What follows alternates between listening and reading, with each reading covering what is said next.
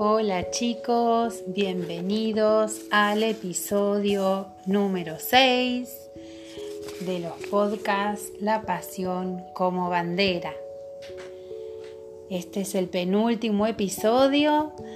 Vamos a escuchar la lectura de cuatro de sus últimos capítulos. Espero que lo disfruten, que puedan concentrarse, imaginarse cómo fue la vida de Manuel Belgrano. Vayan a prepararse, a sentarse, a acostarse, a, ubicarse en el lugar que les resulte más cómodo para escuchar el relato. Recuerden que a los que les interese pueden tomar nota, pueden hacer dibujos o simplemente escuchar. Espero que lo disfruten.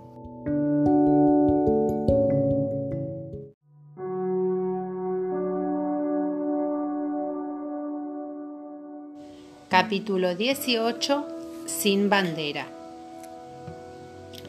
Ha dispuesto este gobierno que se haga pasar por un rasgo de entusiasmo el suceso de la bandera blanca y celeste enarbolada, ocultándola disimuladamente y subrogándola con la que se le envía, que es la que hasta ahora se usa en la fortaleza.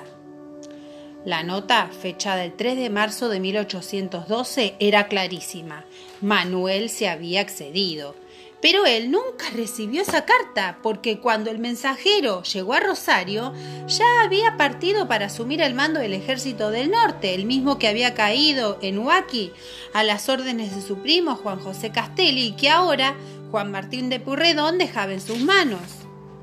En la posta de Yatasto, cerca de Rosario de la frontera, Manuel se encontró con no más de 1.500 hombres, casi desarmados y harapientos, 400 de los cuales estaban enfermos o heridos.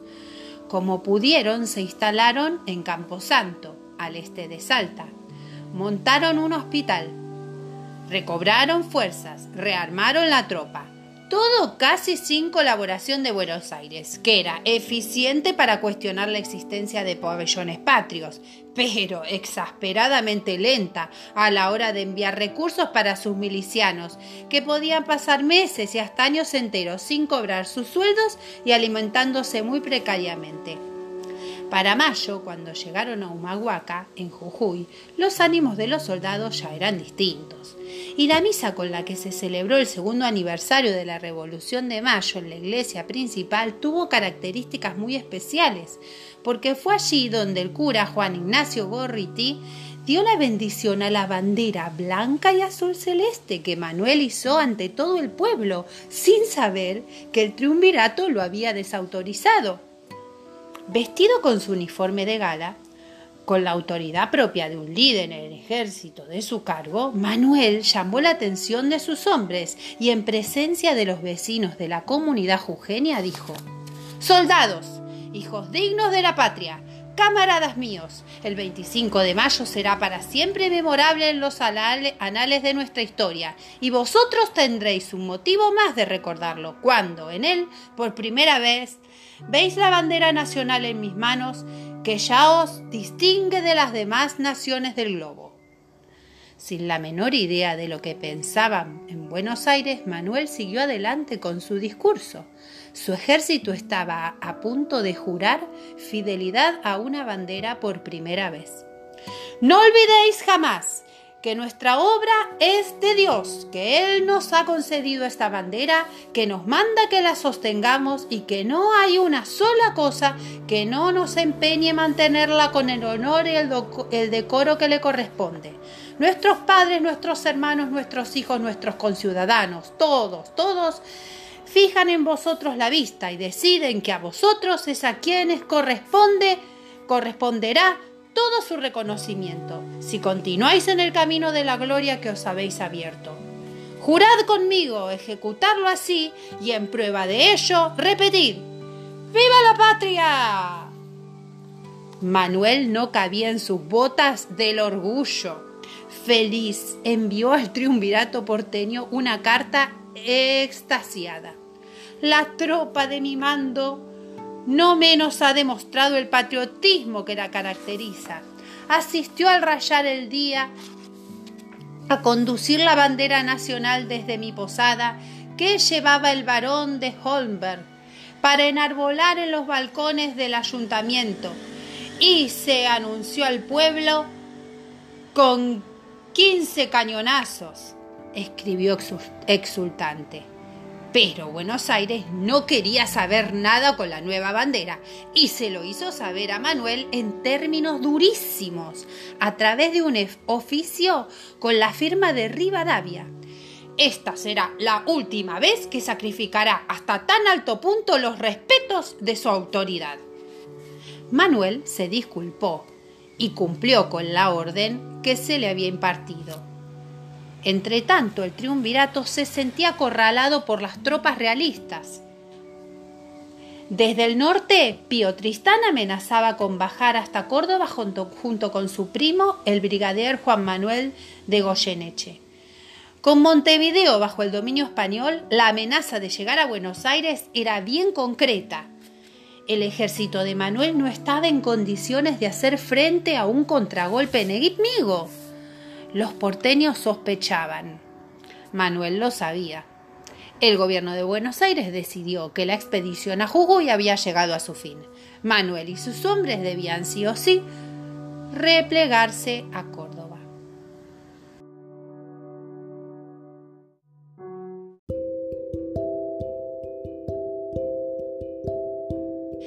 Capítulo 19 Y entonces llegó San Martín.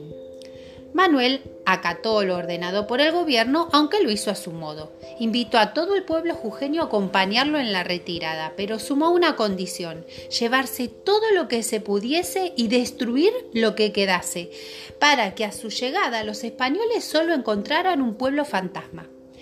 Debemos dejar el campo yermo, la tierra arrasada frente al enemigo, ni casas, ni alimento, ni ganado, ni mercancías, nada comerciantes, campesinos, familias enteras, esclavos, indios, centenares de personas emprendieron lo que luego se llamó éxodo jujeño.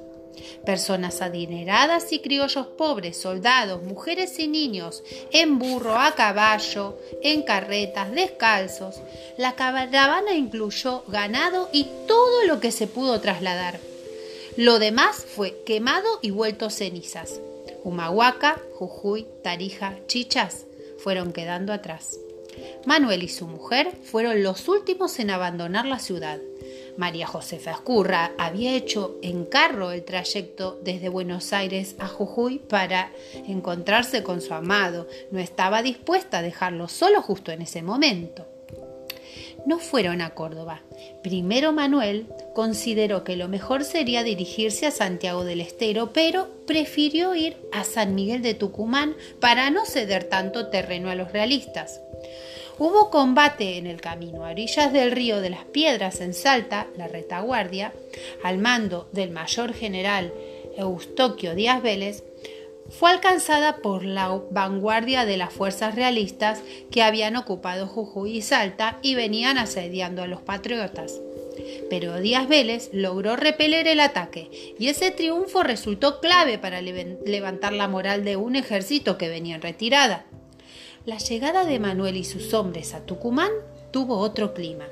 Catamarqueños y santiagueños estaban esperándolos, junto con los locales, para entregarles sus donaciones, caballo, ganado, alimentos y sumarse al ejército. Mujeres y niños se armaron con cañas tacuaras afiladas. Manuel, que ya había donado la mitad de su sueldo a su ejército, sabía que desobedecer las órdenes impartidas por el triunvirato podía costarle muy caro, pero ya no podía echarse atrás. En la madrugada del 24 de septiembre puso en marcha el plan. Hizo rodear la ciudad por campos incendiados para impedir el acceso del ejército de Pío Tristán, y las tropas divididas en siete grupos acorralaron a los españoles. El polvo, el viento y una imprevista invasión de langostas convirtieron la batalla en un verdadero caos. Los realistas a los realistas no les quedó otra opción que dar marcha atrás y volver a Salta. Recién a la noche, Manuel supo que su ejército había triunfado. La victoria de Tucumán resultó estratégica para lo que vino después, para la lucha por la independencia.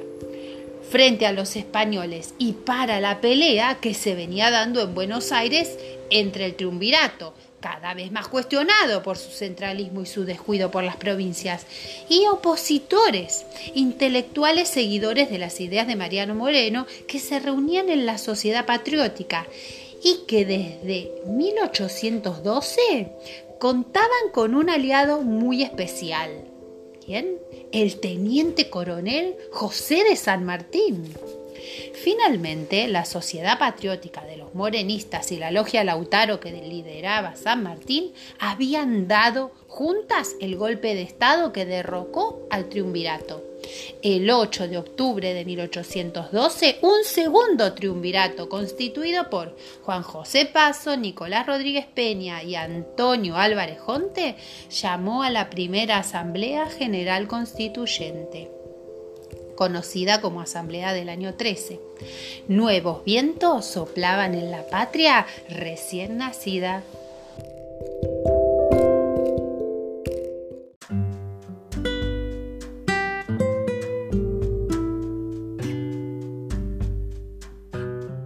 Capítulo 20. Ni oro ni dinero. Escuelas. El 13 de febrero de 1813, después de cruzar el río Pasaje, el ejército del norte se reunió a sus orillas. Se dirigía a Salta con un claro objetivo, recuperar ese territorio que había caído bajo el dominio de los realistas.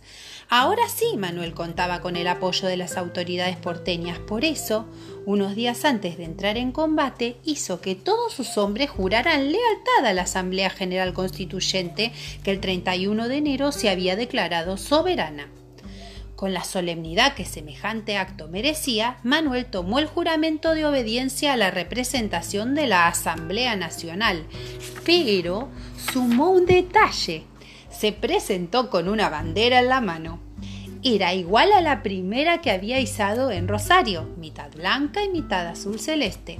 La colocó cuidadosamente en un altar y con la vista firme en su batallón exclamó Este será el color de la nueva divisa con que marcharán a la lid los nuevos campeones de la patria. Primero juró Belgrano, luego el mayor general Díaz Vélez, después fue el turno de los coroneles y comandantes y finalmente el de los soldados. Manuel colocó su espada en forma horizontal sobre el asta para formar una cruz, que el ejército completo besó con emoción y respeto.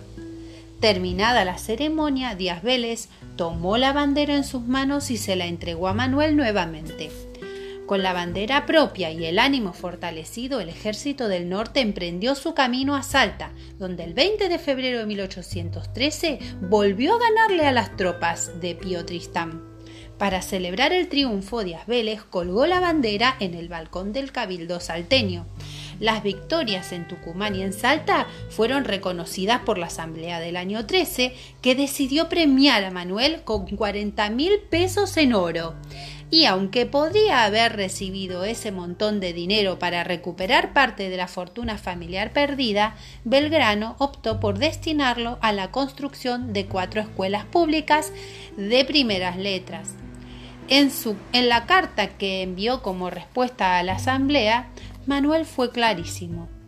He creído propio de mi honor y de los deseos que me inflaman por la prosperidad de la patria, destinar los 40 mil pesos para la dotación de cuatro escuelas públicas de primeras letras en las que se enseñe a leer y escribir, la aritmética, la doctrina cristiana y los primeros rudimentos de los derechos y obligaciones del hombre en sociedad hacia esta y el gobierno que la rige, en cuatro ciudades, a saber, Tarija, Jujuy, Tucumán y Santiago del Estero. Manuel estaba orgulloso, pero también bastante preocupado por su salud. De vez en cuando sufría náuseas y llegó a vomitar sangre en más de una ocasión, pero a pesar de las dificultades, jamás consideró la posibilidad de desatender la orden del gobierno de volver a la carga hacia el Alto Perú. Potosí, Chuquisaca y Cochabamba se rebelaban frente a los españoles y no podía perderse semejante oportunidad. Ya sin su mujer, María Josefa, en el frente, Manuel se dirigió hacia el norte. En el camino dejó claras muestras de su bravura con quienes traicionaban la causa independentista. Manuel era educado y elegante, pero podía resultar feroz si se veía obligado a hacerlo.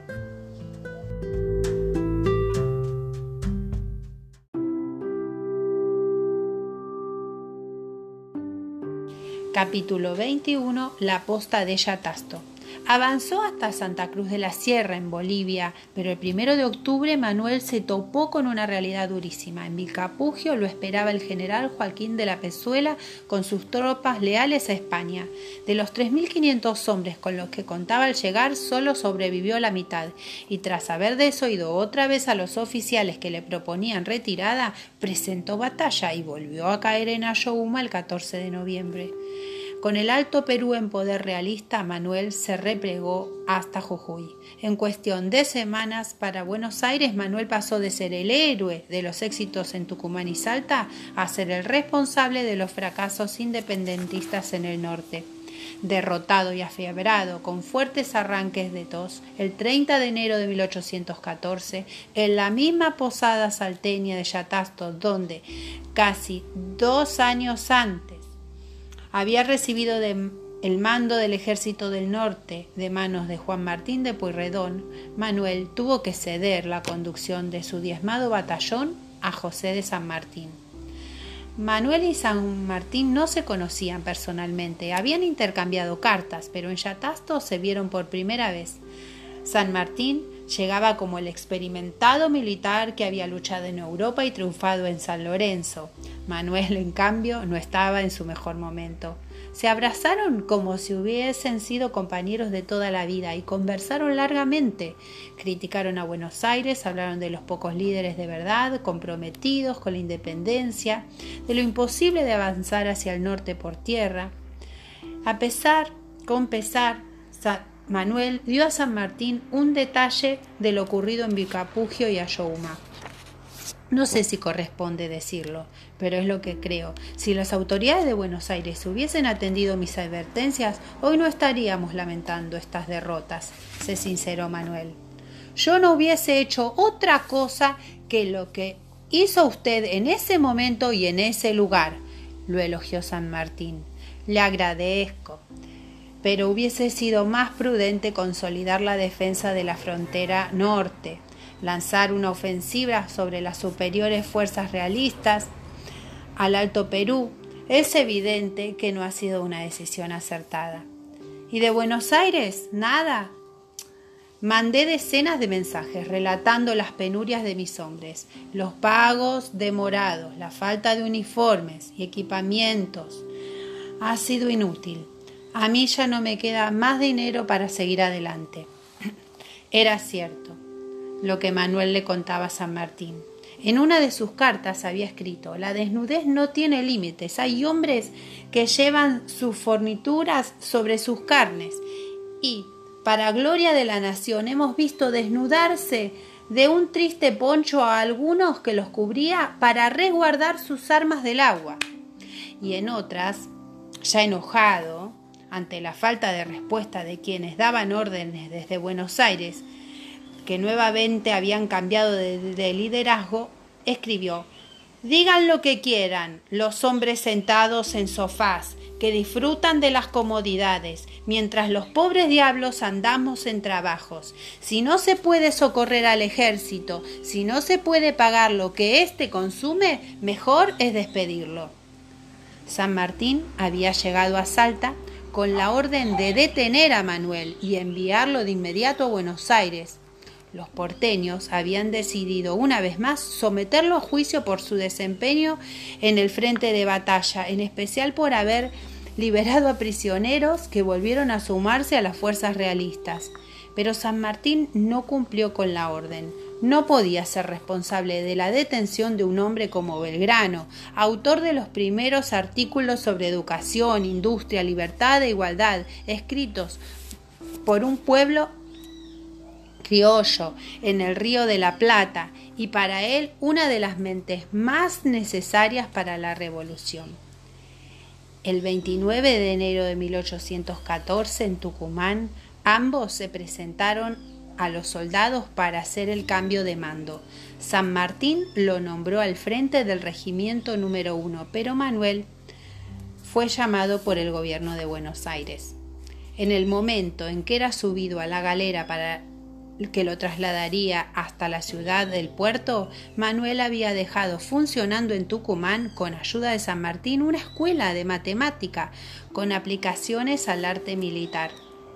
Aunque había sido ganado por el arte de la guerra, jamás abandonó su amor por el conocimiento y su vocación de enseñar. Y aquí terminó este penúltimo episodio Espero que hayan disfrutado el relato, sobre todo el encuentro de dos seres tan especiales como Belgrano y San Martín. Los espero para la próxima, el último episodio.